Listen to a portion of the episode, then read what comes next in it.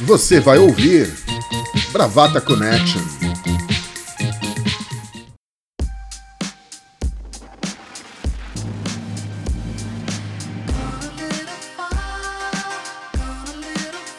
Olá, bravateiros, bravateiras, brava lovers, brava fãs. Esse é mais um Bravata Connection. Eu sou Maurício Gaia e temos aqui as ilustríssimas presenças dos nossos bravateiros. Vamos começar com a Broto do Jacaré. Bia, tudo bem com você? Ai, tudo bem. Um beijo diretamente de Manaus para todos os nossos ouvintes. Exatamente. Quantos, quantos graus está fazendo aí em Manaus, Bia? Ai, hoje tá suave. Tá fazendo, deixa eu ver aqui, apenas 29 tá tudo bem. 29 graus. O verão começou leve aí, né? O verão começou. É, tá. Começou. Não começou leve, não. Começou de com força. Mas é que ontem deu uma chuvarada que deu uma amenizada. Por isso que a gente tá em 29 graus. Muito bem, muito bem. Outro que está curtindo uh, o verão é Arthur, o nosso bombom cremoso diretamente de London. E aí, Tutu? Bom dia, sorbet de Damasco. Bom dia, boa tarde, boa noite. Como diria Stanislau Ponte Preta, o verão em Londres caiu na quinta-feira, quando fez 34 graus. Hoje já voltamos ao calor tradicional, tempo nublado, 21 graus. 21 graus é agradável. Nossa, um dia de verão, que fenômeno. Normalmente é uma semana, é chamada heat wave. Aí, e é dramático, porque essa cidade não é preparada para o calor. Então dá 32 graus, é dedado e murro no olho, é um desespero total. Diretamente de, do Alto da Lapa, doutora Laura, tudo bem? Tudo bom, parceiros e parceiras? Como vão todos vocês? Um beijo grande. É, que né, ainda bem que deu uma esfriadinha, porque eu vi a Inglaterra fervendo com Liverpool e fervendo nas praias, senti uma pontadinha no meu coração. E uma pontada no meu coração também, aniversário do Gilberto Gil. Sim, já vamos falar rapidinho sobre isso. Por favor, introduza os Então fale sobre os aniversários você, parça. Tá, então... É, essa semana é uma semana que, enfim, muitos aniversários, né? Tivemos Elza Soares completando 90 anos, Mick Jones, guitarrista do, do Clash, fundador do Clash, completando 65, 20 anos da morte de Wilson Simonal, também nessa semana. E nós estamos gravando no sábado, uh, ontem, dia 26, 78 anos do grande, do genial, do estupendo Gilberto Gil. E para não deixarmos de falar, tivemos aí, temos hoje, hoje no sábado, o aniversário do nosso bravateiro, o doutor Juca, que está completando, somando aqui dos 90 da Elsa, 78 do Gil, 65 do Nick Jones, mais os 20 anos da morte do Wilson Simonal, 253 anos. Juca, parabéns, meu amigo, muitas felicidades para você. Calhambeque, bibi, quero buzinar o calhambeque, bibi, dubi, Que seu aniversário uh, que o novo ano seja fenomenal, tá? E a sua vez, como é que você tá, Juquinha? Bom dia, Maurício Gaia, obrigado pela homenagem. É, Lau, Bia, Arthur, um prazer estar aqui hoje com vocês, bem no dia do meu aniversário. A gente está gravando o Bravata, que é sempre uma alegria fazer. Eu queria fazer uma, uma propaganda, né? Claro que eu não sou ninguém nesse rolê, mas quanta gente especial sobre o signo de câncer, né? O, o, esse ser humano maravilhoso que é Gilberto Gil. É, vamos lembrar, né? Ele já foi ministro da Cultura. Saudade. E hoje o ministro da Cultura é Mário Frias. Vamos lembrar, né? Mas outro, Mick Jones, um dos meus ídolos. Mas Maurício Gás se esqueceu de um, de um outro canceriano que fez aniversário essa semana, que também é um dos meus ídolos, Lionel Messi que fez, fez aniversário dia 24. Sim, fez aniversário, né? Ele e Riquelme, né? No mesmo dia. Ele e Riquelme, não sabia do Riquelme, mas eu queria dizer que estou muito feliz hoje aqui, esse dia chuvoso em São Paulo. Maurício Guerra me perguntou, mas eu respondo: 14 graus na capital paulista, um maravilhoso dia chuvoso. Olha, eu vou dizer que aqui as margens plácidas do Ipiranga os termômetros marcam 13 graus. Feliz aniversário mais uma vez, Juca. Que você tenha muita felicidade, muita saúde, amor e paz, cara. Para todos nós. É, vamos começar aqui com o nosso assunto de hoje.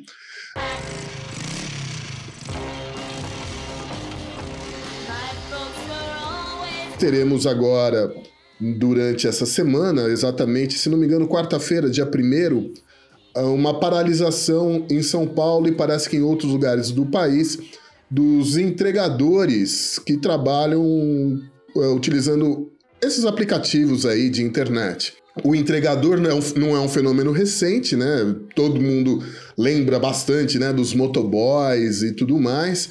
E mas o, o, a utilização do aplicativo é mais ou menos um fenômeno recente, onde a gente tem aí várias implicações, né? Dentro desse emprego 3.0, com todos os seus efeitos deletérios, inclusive. Então, eu queria, enfim, que a gente pudesse se debruçar um pouco sobre esse assunto, né, sobre essa questão que envolve não só os entregadores, mas também nós como usuários de internet, como consumidores, enfim, como que a gente está dentro dessa cadeia toda. Laura, você, Explane-nos. Eu vou começar, já que você citou os motoboys de antigamente, eu acho que eles são, sim, uma continuidade, né, daquilo que a gente tinha como motoboy. É, eu queria lembrar, bom, ontem eu assisti um filme que porque eu fui buscar isso que chama Motoboy Vida Louca. Não sei se vocês já assistiram, é um documentário do Caíto Ortiz é, com o roteiro do Giuliano Cedrone, que a gente falou na semana passada, que é o, o roteirista também da, do que a Bia indicou pra gente, né? E foi um documentário bastante premiado, ele é, ele é de 2003. E ele já falava da vida dos motoboys, da, de como era, e já naquela época, alguns deles com carteira assinada, alguns deles trabalhando para empresas registradas que prestavam serviços, que ainda não era essa, essa configuração de startup deles de prestadores de serviço, eles eram empregados, eles já tinham a vida precarizada. É, um trabalho precarizado. No começo do documentário foi interessante porque o, acho que foi o Paulo Mendes de Souza que fala, e ele traz, ou, ou não, foi o Zaratini, que na época ele já tinha trabalhado com, com a parte de trânsito aqui da cidade de São Paulo. É, ele fala do, do Código de Trânsito, do artigo 56, do Código de Trânsito de 1997, que foi vetado pelo FHC, que o artigo 56 falava. É proibido ao condutor de motocicleta, motonetas e ciclomotores a passagem entre veículos de filas adjacentes ou entre calçadas e veículos de filas adjacentes a ela. O que, que significa isso? Quando foi feito o Código de Trânsito, é, era vedado o, o, motorista de moto, né, o motoboy, andar naquele corredor maldito. E eu digo maldito porque nós temos essa percepção. É, porque, obviamente, aquilo depõe contra a vida dele, né? Expõe demais. E isso foi vetado. Foi vetado porque esses caras, eles são propositalmente jogados para esse lugar aonde eles precisam servir a sociedade, eles precisam fazer essa correria, estar a serviço desse mundo que a gente inventou, que precisa ser rápido, que precisa ser urgente, mas, por outro lado, ou seja, eles são valiosos para essa sociedade, mas ao mesmo tempo onde eles não valem absolutamente nada. Porque eles podem ser jogados para os leões, no caso, né? E é engraçado ao mesmo tempo que a sociedade precisa tanto deles, depende tanto deles e odeia. Porque ao, ao mesmo tempo que eles estão ali disputando os espaços e permeando essas filas, o, o documentário, inclusive, ele é passado sob o ponto de vista dos, de, das pessoas que vão falando que não são os motoboys, eles estão dentro do carro, eles vão dando os depoimentos dentro do carro. E o incômodo deles com o motoboy. Então a gente já vem de uma época em que a gente tem esse sentimento, essa antítese, né? A gente odeia o motoboy, a gente odeia aquela buzina do motoboy, a gente sempre se refere a ele, é, o cachorro louco que vem chutando o espelho que não tem é, é, respeito pela gente, mas ao mesmo tempo a gente não respeita nada. Então eles são criados nesse caldo de ódio e eles precisam se defender. E essa defesa é muito curiosa porque ela aparece agora, né? Eles estão ali pela primeira vez como, como motoristas de aplicativo, é, reivindicando direitos. E muitos deles, eu fui ler, é, muitos deles não estão ali meio que reivindicando esses direitos. Algum deles é, que, já, que aparecem lideranças, né? Tem um, rapaz chamado, maravilhoso inclusive, chamado Paulo Roberto, se, de, do movimento antifascista, inclusive, que fala muito bem sobre os direitos deles e reivindica ali, reivindica muito pouca coisa. É, mas muitos estão se engajando porque eles estão sendo bloqueados dos aplicativos. Por alguma razão que às vezes não é nem dita a eles, eles são simplesmente bloqueados e eles param de trabalhar. É, eu vou, de, vou deixar circular a gente falar. Eu tenho algumas falas muito interessantes que eu, eu fui pegando. Uma história de uma conhecida que trabalhava no, call desses aplicativos que demonstra muito essa relação que a gente tem com, com o motoboy. E duas falas de motoboy que eu acho que são. É, que, que vão ser bem sensíveis, mas eu queria que a gente rodasse aqui a discussão.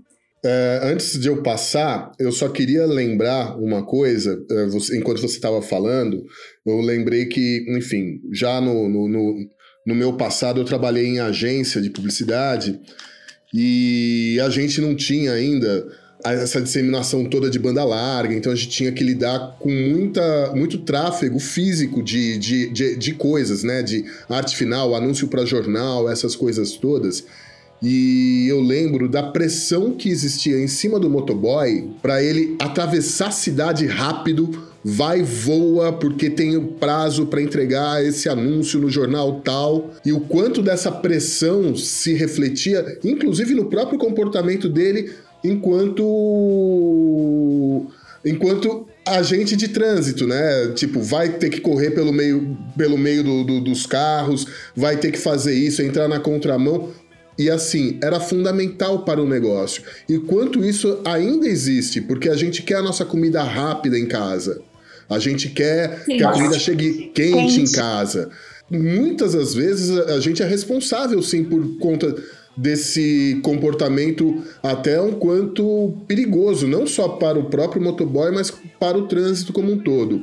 É... Arthur, você então. Puxando para cá, para Londres, é, inclusive eu dei uma lida e parece que essa manifestação vai ter desdobramentos em alguns outros países da América Latina e alguns uh, talvez tivesse algum desdobramento na Inglaterra é, o que seria possível porque há muitos entregadores brasileiros em Londres, o motoboy, o know-how do motoboy foi exportado para cá, mas assim, como o trânsito aqui, as regras são bem rígidas, mas o próprio comportamento social do trânsito não é tão competitivo como no Brasil. É raro você escutar uma buzina em Londres, então você não vê motocicletas em tão alta velocidade, mas você vê sim muita gente é, trabalhando com delivery, com essas coisas, com entrega. É, eu dei uma pesquisada aqui, em 2018 começou uma grande ação contra o Uber para qualificar os trabalhadores que usavam o Uber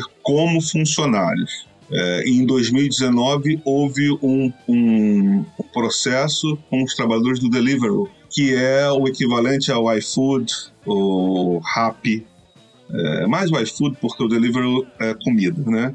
Para enquadrar como funcionário. É, houve uma greve e houve, e houve essa questão. Porque, ao contrário dos Estados Unidos, ao contrário do que muita gente fala, a Inglaterra não é tão rígida como a França ou a Itália, que usam o direito latino, os códigos, na questão trabalhista. Mas a Inglaterra também não é esse bunda lelê americano de que ah, a relação de trabalho é precária, vamos passar a mão. A mão invisível do mercado existe, as relações de trabalho são mais frágeis, mas a mão invisível do mercado não se furta a passar a mão na sua bunda e dar um tapa na sua cara se você for empreendedor e estiver fazendo besteira. O Uber foi suspenso na Inglaterra em 2018 porque o Uber não investigou denúncias de assédio. Na terceira, a prefeitura de Londres suspendeu o Uber por três meses e deu um aviso que o Uber seria expulso é, do Reino Unido caso isso viesse a se repetir. Não aconteceu, o Uber se manteve. E no caso do Deliveroo tem essa questão, houve essa, esse enquadramento para melhores condições, porque tinham cortado o pagamento mínimo é, e tinham, e tinham é, precarizado bastante. Eu não sei como é que está hoje no Brasil, a gente via falar muito de motoboy, mas, por exemplo, aqui eles usam muito bicicleta para entregar, patinete. Aqui também. É, bicicleta, bastante é, gente. Porque aqui eles cortam agora, você tem uma área de metros quadrados menor. Então, por exemplo, se eu moro numa região X, o meu raio para pedir, eu não posso pedir de um restaurante de uma região Y. Até para proteger o próprio funcionário, entendeu? Porque a distância sendo menor, ele corre menos risco. Então, isso também é consequência da ação que foi colocada na, na justiça para que o, o, o, prestador de serviços corra menos risco. É, eu acho mais do que justo isso. Eu acho que a, a sociedade em si, a, a, própria sociedade brasileira, isso eu vejo aqui.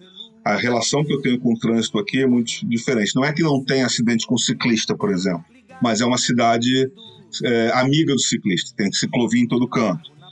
Tem acidente com ciclista? Tem. Não é que você não tenha racha. A questão é que é muito menor. Você vê uma pessoa dando passagem no trânsito é, isso é raro no Brasil. No Brasil parece que você todo dia está num grande prêmio de Mônaco de Fórmula 1. É tudo estreito, você bota para ultrapassar a buzina tal. Às vezes você pode encontrar um cara que está com uma arma é, estressado e você corre risco. Né? Às vezes você está estressado, você xinga os outros, entendeu? Esse tipo de comportamento é muito, é muito, é, ele, ele, ele adoece você usar o, o, o transporte particular, no, o transporte público no Brasil, ele é masoquista.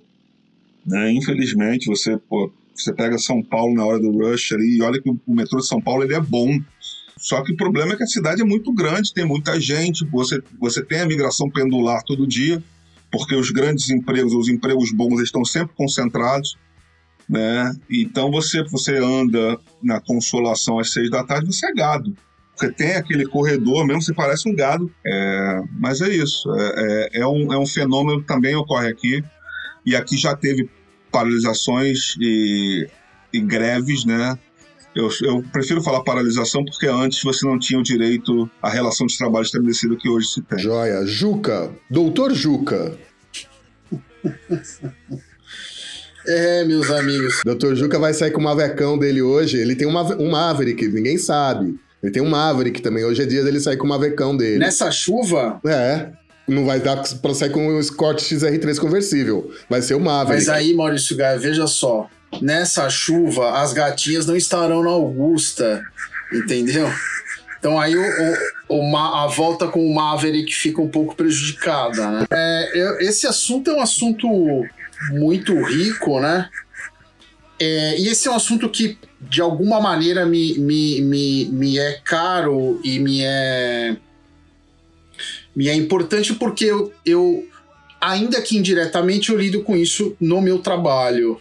Então, o que a gente assiste, na verdade, e essa e essa essa questão da paralisação dos, dos, dos entregadores, eles não gostam muito do termo greve, né? É muito interessante isso. A gente pode falar depois um pouquinho mais lá na frente sobre isso. Mas essa paralisação, ela, ela é uma reação, evidentemente, contra uma precarização absurda das condições de trabalho. É, e essa, essa na verdade, é um, esse, essa precarização que a gente assiste hoje é a, é a, a, a, não diria se a ponta final, né? O, o poço não parece ter fundo, mas é um, realmente um, uma, uma um lugar muito agudo dessa precarização do trabalho, mas essa precarização não, não, não, não começou ontem. A gente tratou tanto de história nos últimos, nos últimos programas, e o que a gente vem assistindo no mundo, de modo geral, uh, na América Latina, com bastante, com bastante ênfase, inclusive, no Sudeste Asiático, é, na África, não por acaso os lugares meio que condenados a fornecer matéria-prima, o que a gente vem assistindo é um desmonte na Europa e nos Estados Unidos também, mas nesses, né, no hemisfério no hemisfério sul com muito mais com muito mais força, um desmonte do já precário sistema de proteção social construído no, no pós Segunda Guerra. E especificamente aqui no Brasil, esse trabalho precarizado, essa exploração absurda, né? O que, por que, que a gente acha que a exploração é absurda? Porque esses entregadores, falando deles eh, especificamente, é, eles fornecem não só a sua força de trabalho, eles fornecem o equipamento, uh, eles recebem uh, uma, uma não é nem salário, né? Ou é um salário disfarçado, mas uma remuneração absurdamente baixa por um tempo absurdamente alto de trabalho. E eles entram com tudo na relação. Eles entram com a força de trabalho, eles entram com o equipamento. Se é, é, é, acontecer algum acidente, eles estão desprotegidos. Obviamente que eles não têm condição monetária de sustentar, por exemplo, um seguro ou uma inscrição no INSS como autônomo, porque se eles tiram de um lado, falta comida na mesa. A, a, a, tem gente que. É, o, o, o Arthur falou da bicicleta, tem muita gente hoje entregando de bicicleta em São Paulo e no Rio também até por conta daquelas bicicletas é, grátis que, o, que as empresas é, deixam. Grátis não, deixa, desculpa só uma parte. Eles alugam a bicicleta, aluguel. passam o dia com aquelas bicicletas de aluguel, tiram, pagam o equipamento e para entregar. O grátis eu, eu tava fazendo as pinhas com as, com as mãos. Ah, desculpa. Porque, é, não, mas foi bom você ter falado, porque o, o, o, o ouvinte não nos vê. Mas é isso, não é grátis, na real. Dá a impressão para muita gente que o é né? Mas não é. Então eles, eles entram com tudo. Uh, e a remuneração deles é baixíssima. Tem gente que em um mês, trabalhando 14 horas por dia, recebe 400 reais. Um, um, um, um, entregador bem remunerado, que goza de boas condições de saúde, ele recebe um pico de R$ 1.100, R$ 1.200 por mês trabalhando praticamente de domingo a domingo. Ou seja, ele recebe um salário mínimo para trabalhar 12, 14 horas por dia. Uh, a... Sem repouso não, é, semanal. É isso, sem repouso, sem lazer, sem nada. A razão dessa greve, dessa paralisação, não, não, eu não consigo lembrar de uma paralisação mais justa do que essa em muito tempo. E ela é muito peculiar, e a gente vai falar disso uh, uh, no, no transcorrer do episódio, porque ela envolve muitas questões relativas à nossa sociedade.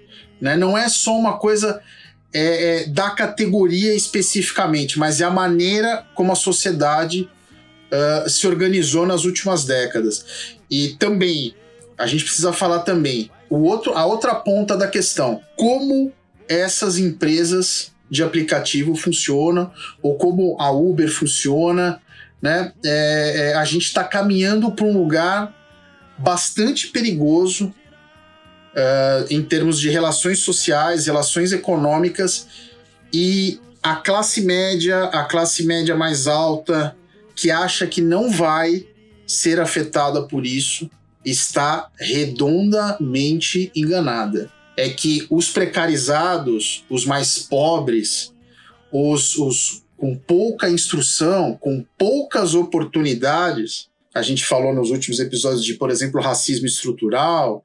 É, o Brasil também tem um projeto que a gente sabe bem de pobreza estrutural. É, é, esses são sempre colocados mais à frente no abate.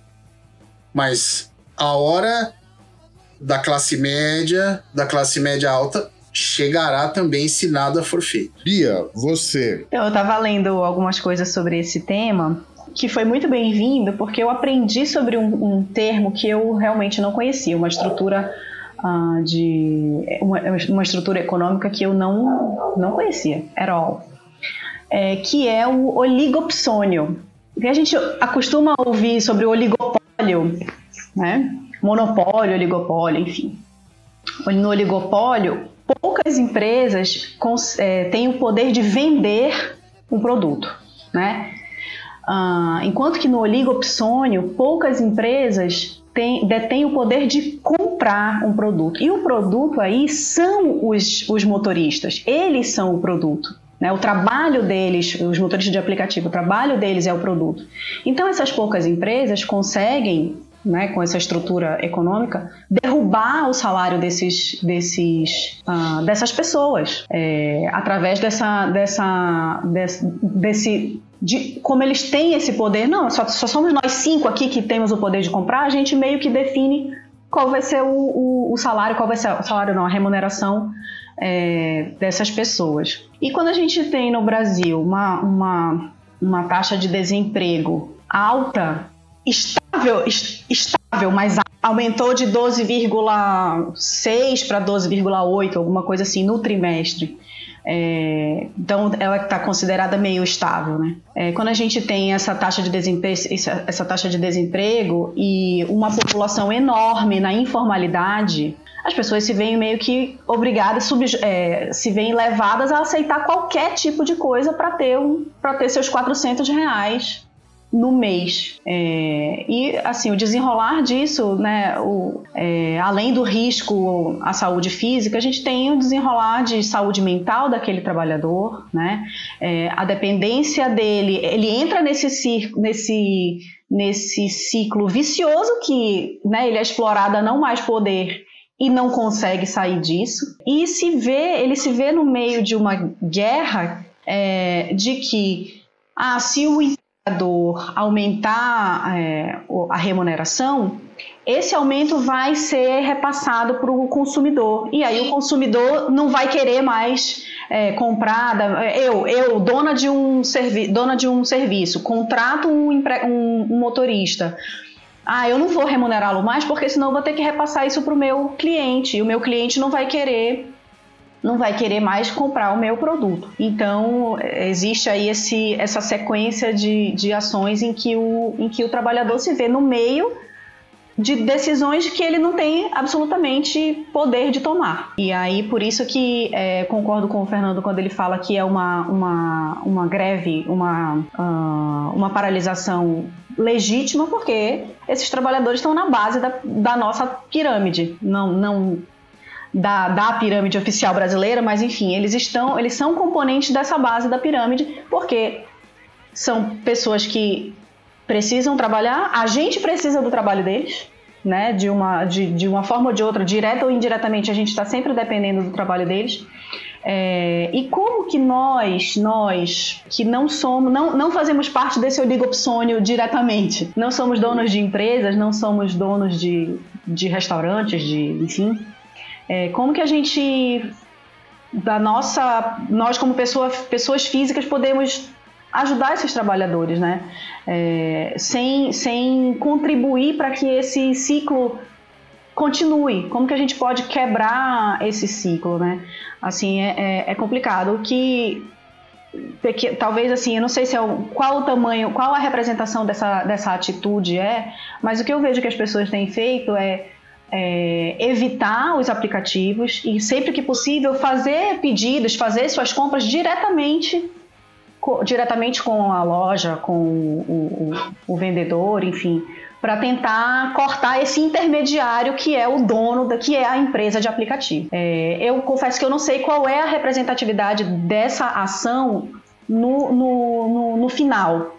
Se a, se, tanta, se a quantidade de pessoas que, que faz, que toma essa atitude de comprar diretamente, de evitar o aplicativo, se ela representa ela é representativa estatisticamente no salário, na remuneração desse, desse comprador. Ou se ela é pequena, se ela é uma coisa tipo, ah, eu vou fechar a torneira enquanto escovo os dentes é, para economizar a água do planeta, que a gente sabe que é uma falácia, infelizmente. Né? É, mas enfim, eu acho que é um. É, apesar de eu não saber qual que é essa, essa é, o impacto dessa pequena atitude, eu acho que é o que atualmente nós, como, como pessoas físicas, podemos fazer. Além de apoiar o movimento dos, dos entregadores de aplicativo. Com certeza, com certeza. É, eu confesso que eu, eu não utilizo esses aplicativos, tá? É, na verdade, eu até prefiro, sei lá, se eu, eu prefiro fazer o takeaway, né? Ir lá e pegar mesmo, tal, não sei o que mais.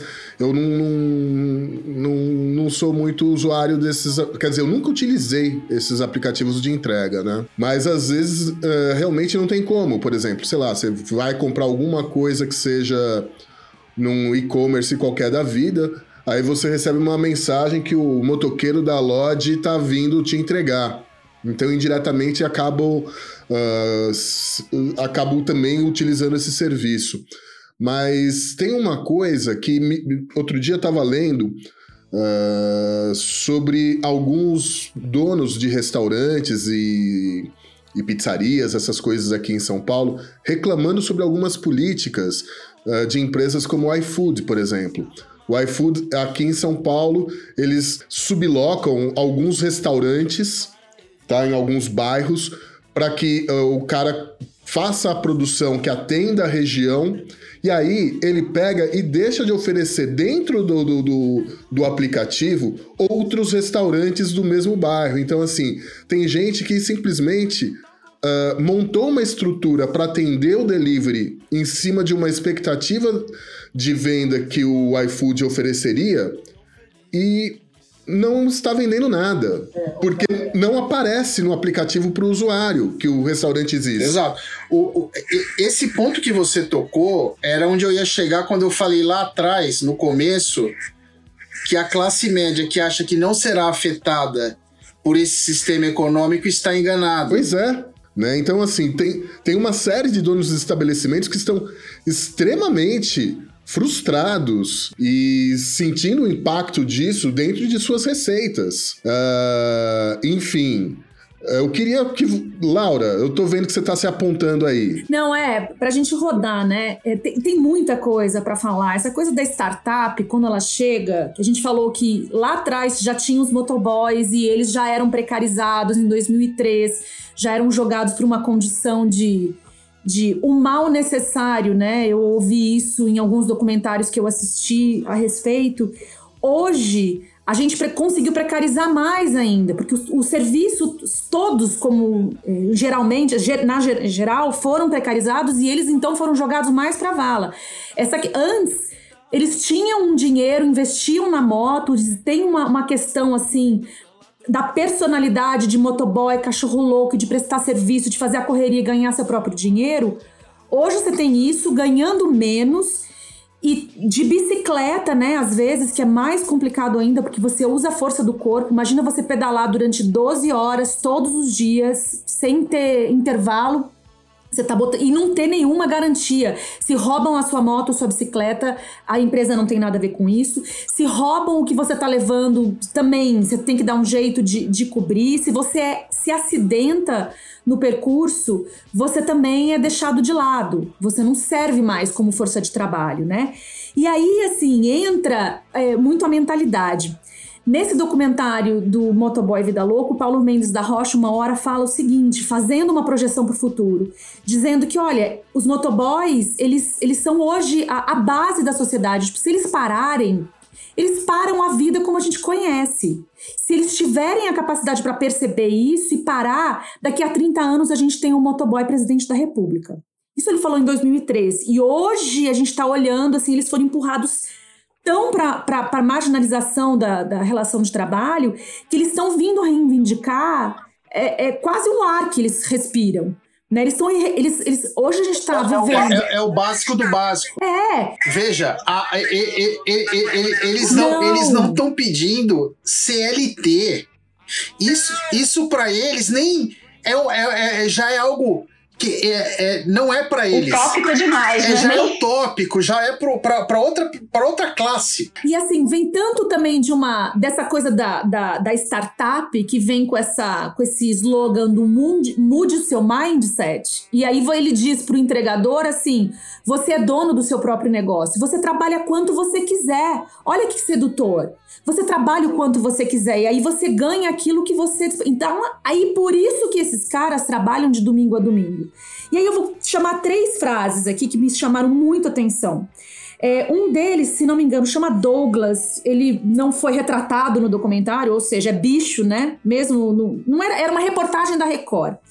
E ele foi, é, foi, falar, foi falar das condições, né, no momento do coronavírus de entrega, que ele diz que agora ele, todos eles saem com muito medo, eles não têm condições nenhuma, que o trânsito, inclusive, ficou mais perigoso porque as pessoas estão dirigindo muito agressivamente. É, ninguém tem. É, ninguém liga, mas ele diz o seguinte, um pouco orgulhoso da própria profissão, dizendo: olha, é como o Titanic, o barco está afundando e nós somos aqueles caras que tocam.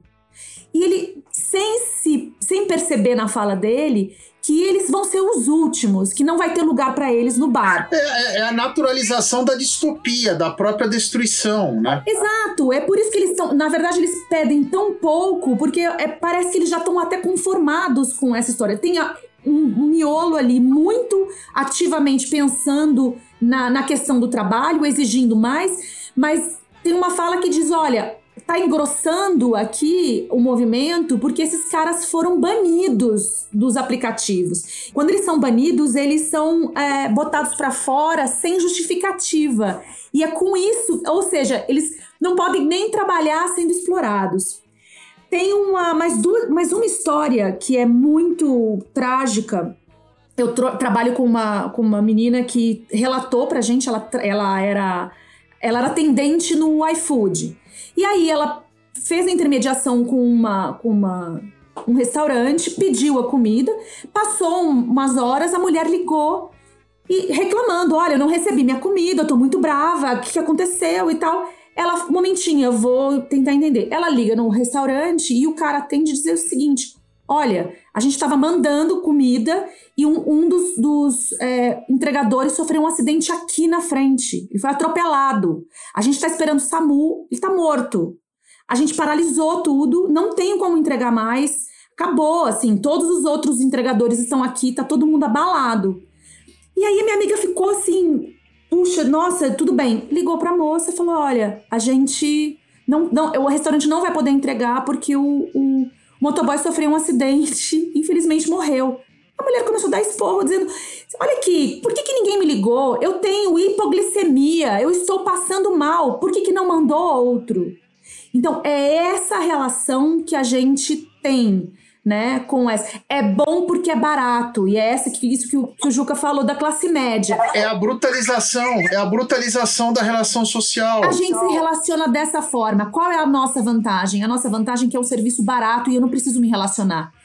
Eu acho ótimo que existe. Eu só me incomodo quando eu estou dirigindo e eu quero mudar de faixa e vem um motoqueiro me atrapalhar. É essa relação que a gente tem com esse tipo de serviço. Não, é além da brutalização, é a romantização do Força guerreiro é você, é você ter uma pessoa que é cadeirante usando a sua cadeira de rodas com uma mochilinha de entrega o que é um absurdo. Ou uma pessoa que é idosa que passou a fazer entrega com mochilinha, com a, com a, com a sacolinha, porque precisa, obviamente, trabalhar, precisa ter renda, e as pessoas acham lindo. Nossa, olha que coisa linda. É o brasileiro que não desiste acham, nunca, né? É um absurdo. É um absurdo. E bom que ainda tem trabalho para essas pessoas, eu já Exato. Ouvi. Nossa, essas pessoas, olha aí, tá vendo? Estão se esforçando. Só, é só se esforçar que dá. Ai, gente, olha, é de cair o cu da. Duas coisas que na, nessa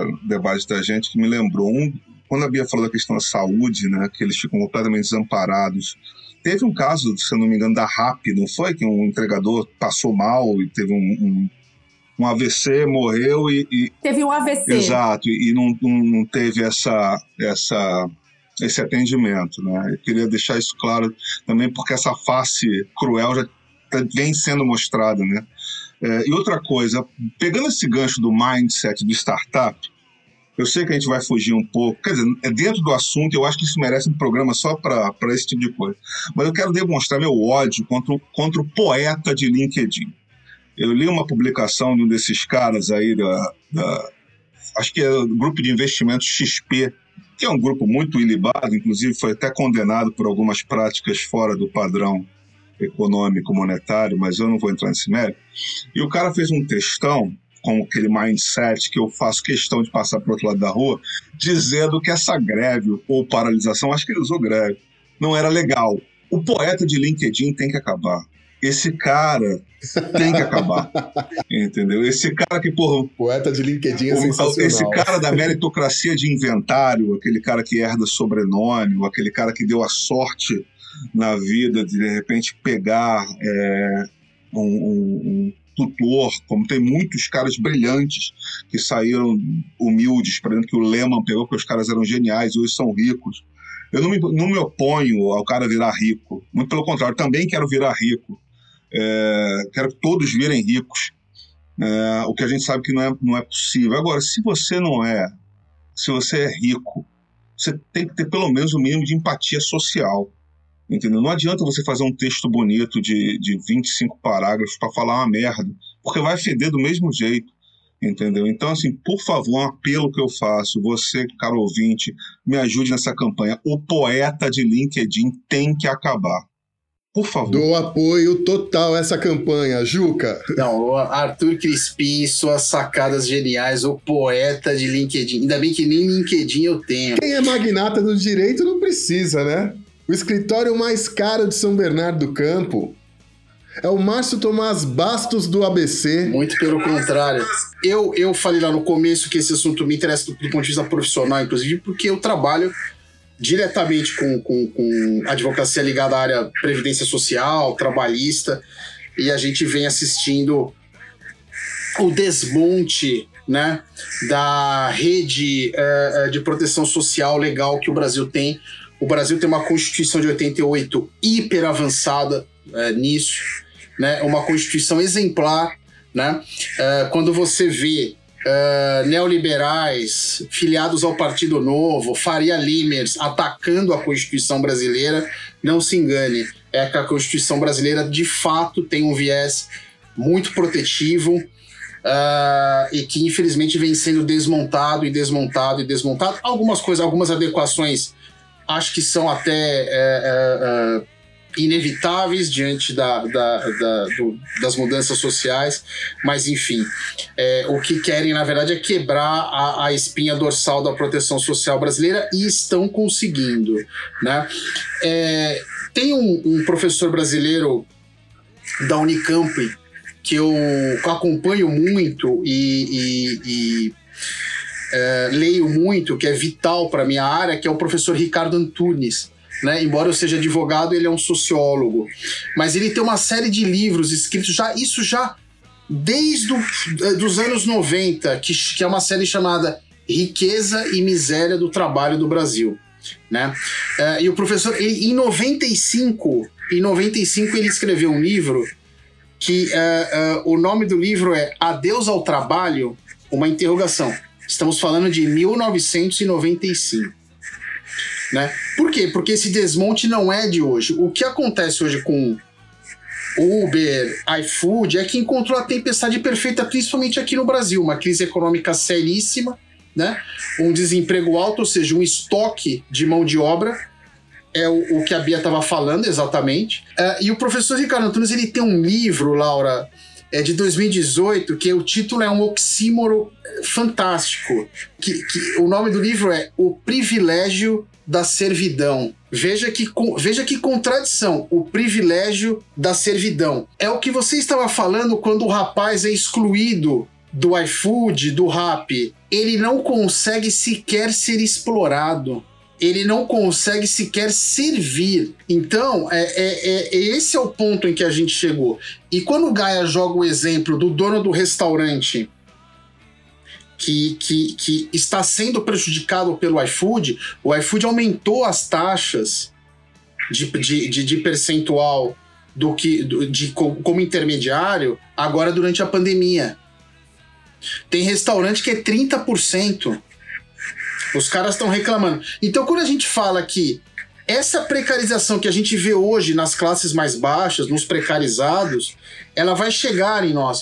É, o professor Ricardo Antunes ele tem uns vídeos maravilhosos. Você de, põe Ricardo Antunes no Google que você vai ver. É muito, muito interessante. Ele fala, por exemplo, de médicos. Falou: se você não for um médico hoje de uma família rica, não é nem de uma família classe média, classe média alta, você sai da faculdade tendo que encarar três empregos para você manter um padrão de vida. A, a, gente tem hoje advogado, a gente fala, ó, oh, advogado o cara tendo que trabalhar três turnos. Já há, já há é, é, é, é, é estudo de aplicativo e o cara vai prestar serviço. Na, na, área da medicina, a mesma coisa. Aqueles doutor consulta, é tudo precarização. Só que é uma precarização um pouco mais glamurosa. Você é, é o que a Laura enfatiza. Você não vai sofrer um acidente de trânsito, né? Mas é, é, é, é, precarização. E só uma coisa só que eu queria falar, que eu acho que é, é muito importante, que é esse pós-capitalismo que a gente está vivendo.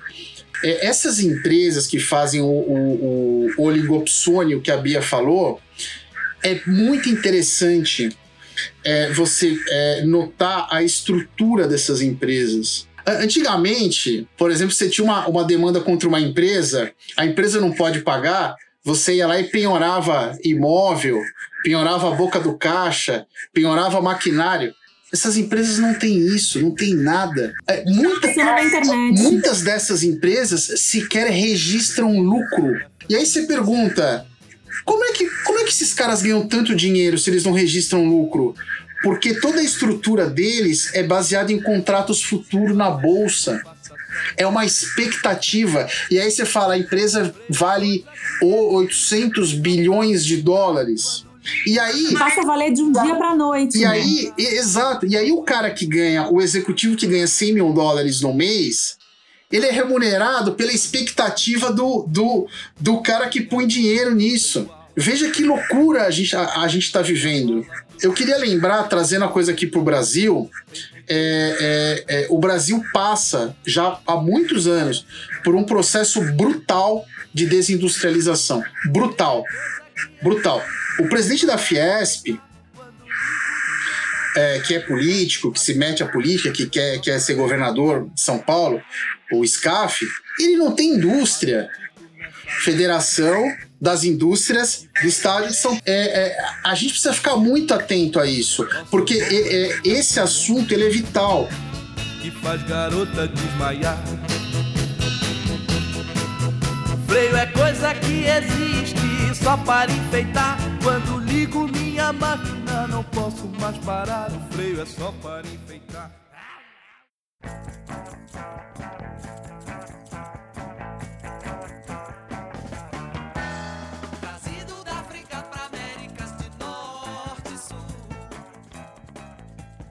É...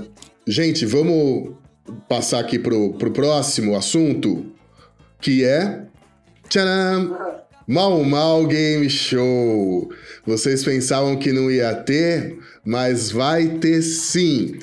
Né? Ontem eu tava completo, eu passei a semana sem inspiração, mas aí veio o brotar do insight. E eu consegui montar um Mal Mal Game Show. Uh, eu vou fazer aqui a planilha aqui na minha mão. Uh, vai ser um quiz. Conto com a astúcia de vocês. Uh, é um quiz, algumas perguntas, valendo pontos, como sempre. Primeira pergunta vale um ponto, segunda também. As perguntas 3 e 4 valem dois pontos. A pergunta 5 né, vale 10 mil pontos como vocês já estão habituados, certo?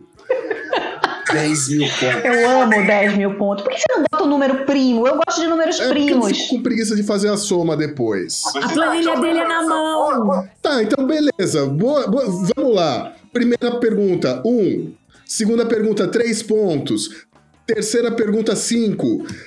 Quarta pergunta, 7.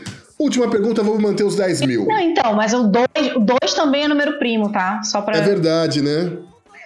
Então, 2, 3, 5 pontos. 1 um ponto, 2, 3, 5 pontos, 10 mil pontos a última pergunta. Certo? Obrigado, Bia. Primeira pergunta. Mas como, como é que todo mundo responde? Música... Como é que você não deu nem as regras? É, é, vai ter uma ordem de resposta aqui. Você vai ser a primeira a responder, Laura. Ah, pô. Você queria. Você reclamou de ser a última da outra vez? Eu, eu só quero ter o direito de reclamar. Se me preservar tá isso, tá tudo Mas bem. você vai ser a primeira. Você quer ter o privilégio da reclamação. Tá. Vai ser, vai ser a seguinte ordem, então: Laura, Bia, Juca e Arthur. Tá bom? Vamos lá. Primeira música. Primeira música não, primeira pergunta. É música e futebol, tá bom? Calma, respira fundo. Ser corintiano é decidir que todo ano a gente vai sofrer. Quem escreveu essa música? Rita Lee, Toquinho, Gilberto Gil ou Happy Hood? Laura. Toquinho. Bia. Rita Lee. Juca. Happy Hood. Arthur. Happy Hood. Vocês erraram todos. Todos. Desempenho pífio nessa pergunta. Essa música se chama Corintia e ela foi escrita pelo aniversariante Gilberto, Gilberto Gil. Gil, é verdade. É Corintia essa música. Exatamente. Já que falamos sobre Gilberto Gil, A música Aquele Abraço. Ela foi escrita fazendo referência ao Campeonato Carioca vencido pelo Flamengo em 69, por uma vitória do Flamengo sobre o Fluminense no mesmo ano, por uma vitória do Fluminense sobre o Flamengo em 69 ou pela vitória do Bahia sobre o Flamengo no ano de 1959, ano que o Bahia sagrou-se campeão pela Taça Brasil. Laura. Opção B. Opção B. Agora eu vou ter que ler aqui. Vitória do Flamengo em cima do Fluminense. Bia. Ah, eu vou na vitória do Bahia. Tá. Juca. A vitória do Flamengo contra o Fluminense. Arthur. Vitória do Fluminense sobre o Flamengo em 69. Muito bem. Então, essa pra ele, né, filho? Não. Cê, cê... Não. Não. Agora eu me fodo, porque se o Arthur é por ordem alfabética, ele responde, eu vou na dele. Você viu, né? Você inverteu a ordem só pra me ferrar de novo. Eu vou ter que impugnar. Tá certo isso? Bom, é... Cata Catarina, Catarina será acionada novamente. Juíza Catarina. Eu vou contratar a Catarina. Eu não quero que ela me julgue. Eu quero que ela me, me- seja minha advogada. Que decisão maravilhosa dela, fundamentada. Tá bom. Vamos lá. Quem acertou essa pergunta foi o Arthur. Ah, aquele abraço. É... Aquele abraço para a torcida do Flamengo. Tipo, vocês perderam. É a vitória do Fluminense sobre o Flamengo em 1969. Eu sabia que era sobre um jogo essa música, essa, essa expressão. Eu também. Mas eu não sabia exatamente. Eu sabia que não era do Bahia. Era ironia, era ironia. É, é um, aquele abraço irônico que o Gil manda para a torcida do Flamengo. Aquele abraço. Exatamente, aquele abraço. Terceira questão valendo três pontos. Até agora o Arthur está liderando com dois pontos, tá? Terceira pergunta. A música Samba Rubro Negro foi escrita por João Nogueira, mas ela foi tem uma versão gravada por Gilberto Gil. Essa versão está em qual disco? Realce, Extra, Um Banda 1 ou Ref... Um banda um. Extra. Realce. Arthur? Realce. É, Calma aí, eu coloquei, coloquei errado. Calma aí. O Juca acertou e o Arthur acertou. Com isso, faltou aqui colocar. é, Juca e Arthur acertaram. Essa música faz parte ah, do álbum Realce. Na verdade, saiu como bônus track do álbum Realce. Pergunta número 4. que foi? Eu tô sentindo o âncora um pouco. É, eu titubeei aqui, porque eu vi que faltou uma pergunta. Só tem quatro.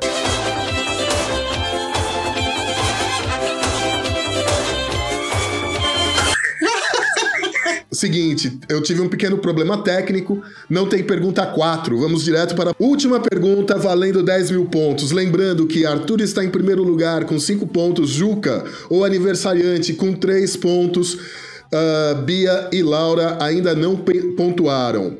Estamos falando sobre Gilberto Gil ainda. Qual time de futebol Gilberto Gil torce? Bahia, Cruzeiro, Santos, Chelsea, Grêmio, Fluminense ou todas as anteriores? Laura, Bahia. Bia, Sei lá, eu, eu vou chutar no Bahia, porque pra mim é, é- é muito. É muito clichê. Juca, Fluminense. Arthur, Todas as anteriores. Gilberto Gil tem fascinação por time tricolor e morou em Chelsea. Então ele torce por todas as anteriores. exatamente, o senhor acertou em cheio. É, o Gilberto Gil, ele torce pelo Bahia, pelo Cruzeiro, pelo Santos, pelo Chelsea, pelo Grêmio, pelo Flu- Fluminense Cruzeiro e Santos é tricolor. Não, mas ele torce. E pelo Santa Cruz também. Ele tem sete times de futebol. Enfim, então temos como resultado final. Arthur, você fez 10.005 pontos. Bia, você zerou. Eu quero manifestar aqui o meu, o meu, o meu repúdio. Porque eu... ah, ah, esse negócio de botar futebol. Você Isso zerou, não tá Bia. no meu contrato, esse negócio de futebol. Não tá. Infelizmente você zerou, Bia.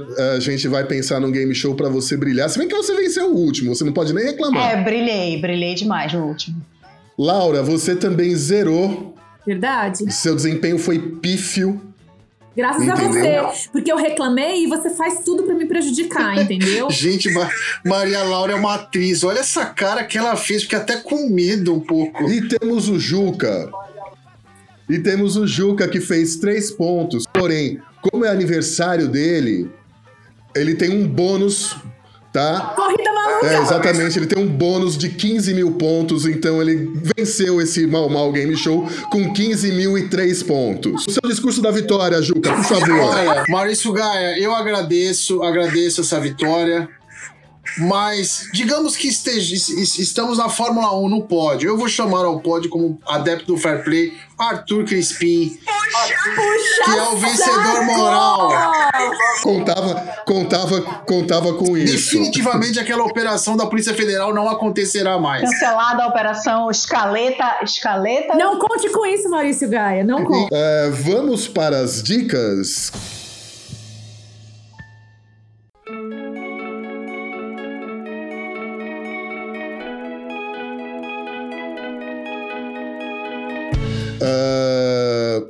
Juca, qual a sua dica? Você é aniversariante. Porra, a minha dica essa semana, eu não preparei dica nenhuma, mas eu vou dar uma dica. É, eu é, gosto muito de uma banda que é um pouco controversa, é, que desperta paixões, amores e ódios, que são os Strokes. E eles estavam numa decadência, numa tristeza, e eles lançaram um álbum belíssimo esse ano. Voltaram aos bons tempos. New Abnormal. Eu ouvi esse, esse álbum no começo da pandemia, da quarentena. Gostei muito, mas falei, acho que eu tô meio emocionado, tô meio nostálgico. Mas ouvi durante essa semana toda agora. É um puta disco, é ótimo. Escutem. Muito bem. Péssima dica, Juca. Você abusou do seu direito de, do seu aniversário já, de ser aniversariante. Eu, eu tinha ciência que o, que o âncora me atacaria por isso, porque eu conheço os gostos dele. Mas tudo Então bem. tá bom. Bia, qual a sua dica? Tenho duas. Uma é o site do IBGE. Gente, o site do IBGE é muito legal. Você destrincha mil informações. Quem gosta de tabela, gráfico, número, enfim, sobre tudo, né, da vida do povo brasileiro. A outra dica é, mais é, lúdica é a terceira temporada de Dark, que estreou essa madrugada no Netflix. E eu acordei hoje 6 horas da manhã e já comecei a assistir, tive que interromper para poder vir gravar o Bravata. Mas já já retorno. Obrigado pela preferência, Bia. Lau, qual a sua dica? Eu vou, pra vocês complementarem sobre o que a gente falou hoje, eu tô indicando o filme Motoboy Vida Louca, do Caíto Ortiz, com roteiro de Giuliano Cedrone, filme da Pródigo, tem no YouTube, procurem.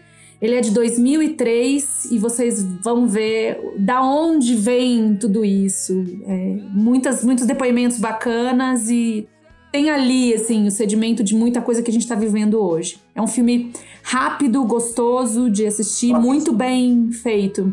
Bom, minha dica é um podcast chamado Plano Geral, com Flávia Guerra e Tiago Stivaletti. Eles falam sobre cinema, cinema na pandemia, cinema brasileiro, cinema mundial, falam sobre festivais também. São episódios muito interessantes. Quem gosta de cinema, vale a pena ouvir. Ah, Bia, você tem beijo pra mandar, né, Bia? Eu tenho dois beijos para mandar para duas amigas nossas todas, é, no- é, é, amigas de nós todos, que é a Ju Mancin e a Dani Davis. É, elas Com o aniversário da Dani também, dia desses, né? elas Beijo, Ju, mandam beijo, beijos Dani. para o aniversariante do dia e aí eu também tô aqui retribuindo beijos para essas duas queridas. Maravilhosas as duas. Muitos beijos e abraços. E abraço pra Beijão. Pri também, que é aniversário dela, né? Junto com você, não é, Juca? Da Priscila. A Pri Simões, né? Priscila Simões. Merece também todo. Hoje, hoje faz aniversário. Eu, Priscila Simões, Guimarães Rosa. E olha que coisa interessante. Tobey Maguire, o ator, o Homem-Aranha, nasceu exatamente em 27 de junho de 75, como eu. A diferença é que ele nasceu em Nova York, eu nasci em Santo André. Ele é milionário, eu sou um humilde podcaster no Bravata A diferença Connect. entre ele e você são três letras, SPC. Arthur Crispim, eu digo o seguinte, eu arremato. Arthur Crispim jamais será um poeta de LinkedIn. Poderia, né? A gente poderia substituir esses poetas por Arthur Crispim. Bom, gente, é, com isso a gente encerra esse episódio. Lembrando sempre que você pode interagir conosco através das redes sociais. Bravata Connection está no Twitter e no Facebook, nos perfis Bravata Connect 1. Connect, sempre lembrando vocês, com dois N's. E também estamos no Instagram com o perfil Bravata Connection. Tudo isso a cargo do nosso gigante gentil Rodrigo Di Giuli. E voltamos semana que vem. Um grande beijo para todo mundo. Cuidem-se. Semana que vem tem mais, tá bom? Beijo. Beijo. Beijo.